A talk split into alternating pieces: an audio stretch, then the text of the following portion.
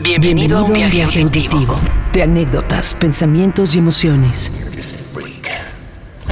Monólogos producto de la reflexión solitaria y en voz alta. Conducido por Jorge Lemos. Esto es un poco personal. Episodio número 9. ¿Es 8? Bueno, ya no voy a contar el número. Desde niño he sido una persona inquieta.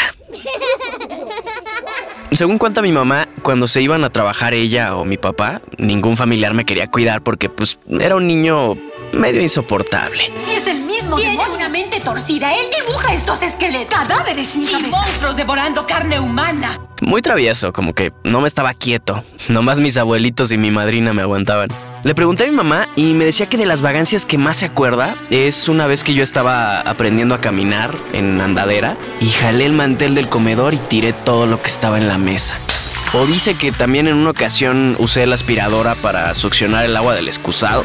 O si dejaban la lumbre en la estufa a fuego bajo, iba y le subía. Uy, pues yo tampoco me hubiera querido cuidar, la neta. Se necesita mucha paciencia con los niños. Yo lo veo ahorita con mis sobrinos. Pero bueno, yo era un niño muy sociable. Me hacía amigos por todos lados. Incluso mis hermanos me pedían que yo dijera cosas que ellos no se atrevían a decir, como dile al mesero que X cosa, ¿no? O dile a la vecina que bla, bla, bla. Mis papás nunca se anduvieron con rodeos y yo desde tercero de kinder ya tenía idea más o menos de que de alguna forma mi papá ponía una especie de semillita en mi mamá y que así se creaba la vida durante nueve meses. Te confesaré una cosa. El coño de tu madre era el lienzo, la polla de tu padre era el pincel. ¡Bum! Tú eres arte. Tú eres arte. ¿Eh? La cosa es que yo le expliqué esto a algunos compañeros del kinder y pues mandaron llamar a mi mamá de la dirección. Luego también pasaba que la maestra se inventaba que había cámaras escondidas en el salón y en las juntas de los papás les mostraban los videos, eso decía ella, ¿no? Y claro que yo me encargaba de convencer a todos de que pues era puro choro, ¿no? Que era pura mentira. Incluso me llegué a escapar del kinder porque tenía miedo de un amigo de mi hermana que me había dicho en una kermés de la escuela que la próxima vez que me viera a la salida me iba a llenar de espuma de esta que venden en, en lata que usan para las fiestas. Entonces, pues me asusté y logré huir, según yo, a la hora de la salida. Y la portera del instituto me encontró en el Oxxo a una cuadra de la escuela y a raíz de esto mejoraron la seguridad del kinder porque yo me fugué por una puerta que conectaba al kinder con la primaria. Me cambié de escuela y me hicieron estas pruebas psicométricas, ya saben, ¿no? Que recorta esto, contesta estas preguntas, dibújame una casa y un árbol y a ver en dónde te pones tú y que uno representa a tu mamá y otro a tu papá, que el pasado, el futuro, el árbol genealógico. Total que la psicóloga de la escuela le dijo a mi mamá que tal vez yo tenía un daño cerebral y que no me estuve quieto y que muy distraído y claro que las palabras daño cerebral asustaron mucho a mis papás y fuimos con el pediatra, me mandaron a hacer exámenes para que descartáramos cualquier cosa. Total que nos pidieron un electroencefalograma y creo que otro examen más, no me acuerdo cómo se llama.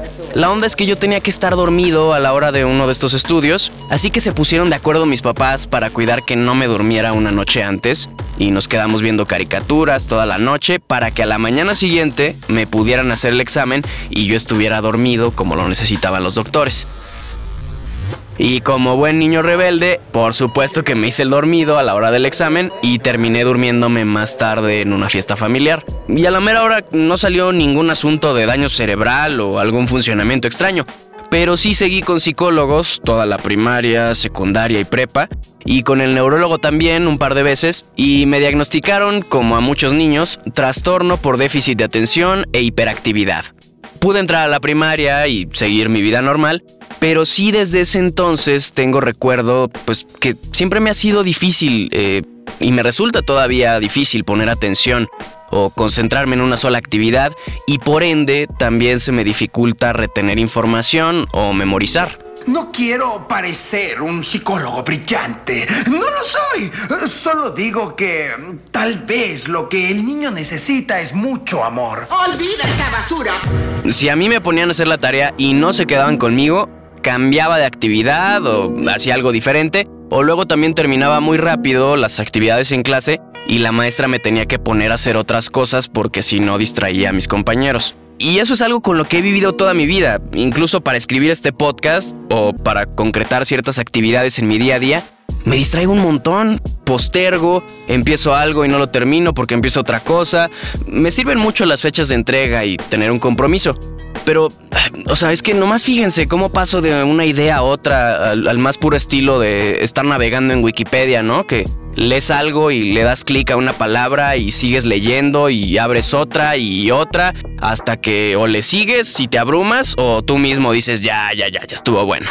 Y creo que mi mente funciona algo así, puras asociaciones, ideas entrelazadas, es como abrir muchas ventanas en el explorador.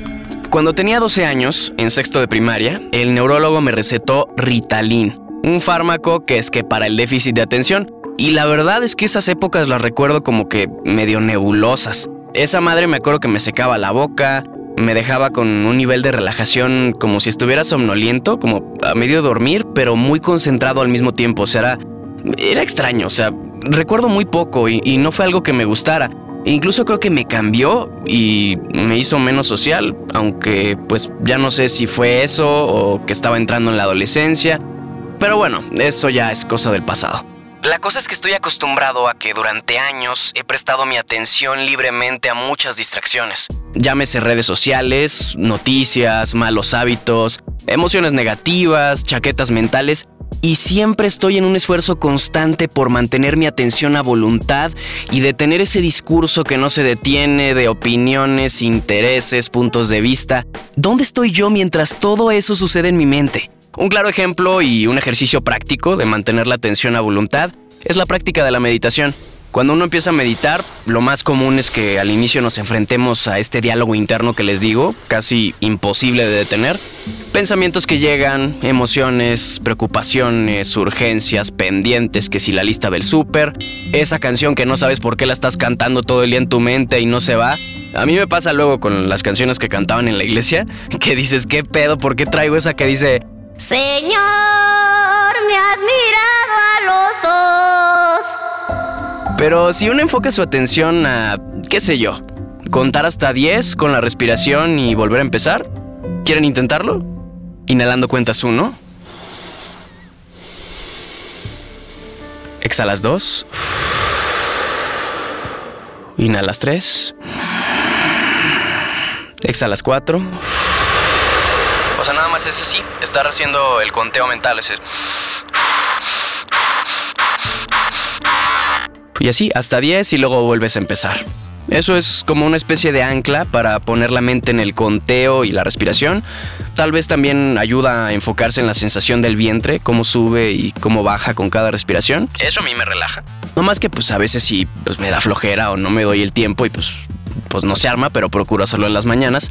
Pero haciendo este ejercicio puede que cuando menos te des cuenta ya estés contando hasta 15, siendo que habías dicho que después del 10 volvías a empezar. O sea, es, la mente ya se perdió y estás pensando en otra cosa y ya vas en el 15, en el 20 y dijiste que era hasta el 10. Entonces creía yo tener el control de mi atención, pero pues me sigue pasando que bajo con un propósito a la cocina, llego, abro el refri y ¡pum! La mente en blanco. Solo pienso, ¿a qué venía?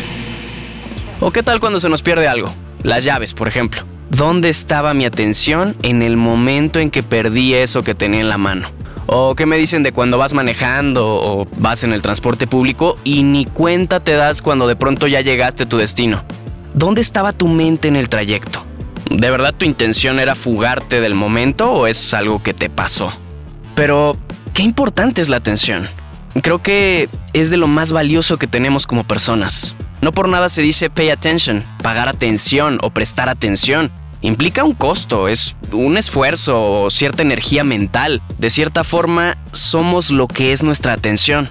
Mientras menos atención tengamos en una actividad, más probabilidad hay de fracaso. Por ejemplo, manejando un coche.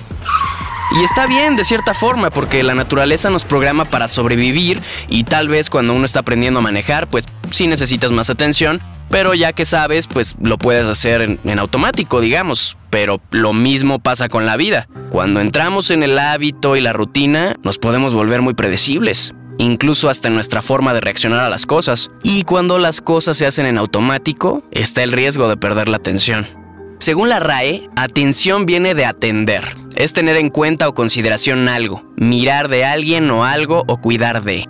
Otra definición dice aplicar voluntariamente entendimiento a un objeto espiritual o sensible. Y eso es algo que me llama la atención, la voluntad, la facultad de decidir y ordenar la propia conducta. Yo decido dónde ponerme atención, pero ¿realmente lo logro? Cada que leo las noticias, cada que le doy mi atención a eso, noto las emociones que se producen en mí y en su mayoría son negativas y por cuestiones de las cuales no tengo ningún control. Me pregunto si realmente es importante gastar mi tiempo y atención en, qué sé yo, una noticia donde hubo un choque y murieron muchas personas. ¿Qué me va a producir? ¿Va a cambiar algo en mi vida? Igual y sí, igual y no. ¿Puedo hacer algo al respecto? Oye, pero ¿qué tal si se murió alguien y no vas a enterarte? Qué egoísta que no quieras saber del mundo. Si no te enteras, ¿cómo vas a producir el cambio? Yo qué sé, o sea, siento que es mucha energía perdida. A veces de verdad desgasta tener ese interés por las cosas que ocurren alrededor o por las personas con las que ni tengo contacto. Cosas que no me aportan nada y a las cuales tampoco puedo aportarles nada, solo me dejan ansioso. ¿Y cómo calmo la ansiedad? Volviendo al presente. ¿Cómo vuelvo al presente? Controlando mi atención a voluntad. Porque si no hay atención, solo estoy reaccionando a los estímulos externos. Y volvemos nuevamente a esta pregunta clave de este episodio. Si por naturaleza soy disperso, ¿cómo me hago, más, atento? Prácticas como el yoga, la meditación, leer, tal vez algunos deportes, en todas ganamos control sobre la atención. Incluso en la mayoría de las religiones más populares existen ciertos rituales para controlarla y para entrar en trance o en estados de conciencia más elevados.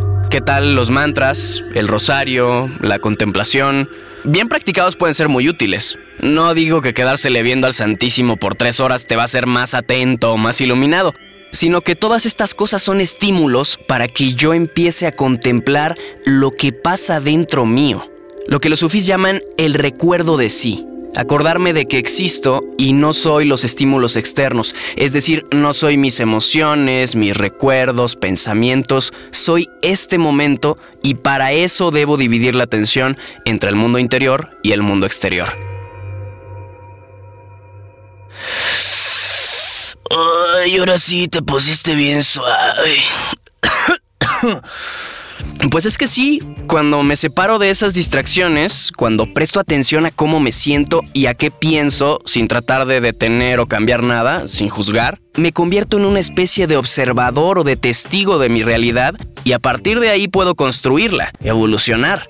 Pero la neta no es cualquier cosa. Se dice muy fácil, pero yo creo que es un camino de toda la vida. Mientras tanto, tengo mis sentidos y puedo procurar utilizarlos como ancla de mi atención. Por ejemplo, escuchar una canción, oler una flor, probar sabores distintos, comer despacio, ver la naturaleza o las formas del lugar en donde estoy.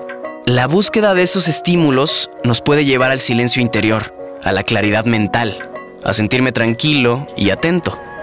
Se trata de encontrar el punto medio de la dualidad entre la atención y la distracción. La unión de estos opuestos yo creo que genera lo que algunos llaman la presencia de Dios, otros lo llamamos conciencia o ser, la atención plena en el aquí y el ahora. ¿Qué haces tú para estar más presente y en atención? Vivimos olvidados de nosotros mismos y eso es el origen del sufrimiento. Conocernos nos libera. La atención nos lleva a eso, a evolucionar. Me gusta pensar que así desarrollo mi conciencia y mi voluntad. Y espero que esto me dé la capacidad de ya no reaccionar, sino de accionar desde una intención voluntaria. O igual y nada de eso existe ni tiene sentido. Finalmente solo son ideas, palabrerías que buscan describir lo indescriptible. Queremos definir y conceptualizar, cuando la mayor parte del tiempo lo que necesitamos es solo ser. Pero ser o no ser. Estas cosas se me ocurren cuando me pongo a hacer el quehacer. ¿Qué les decía?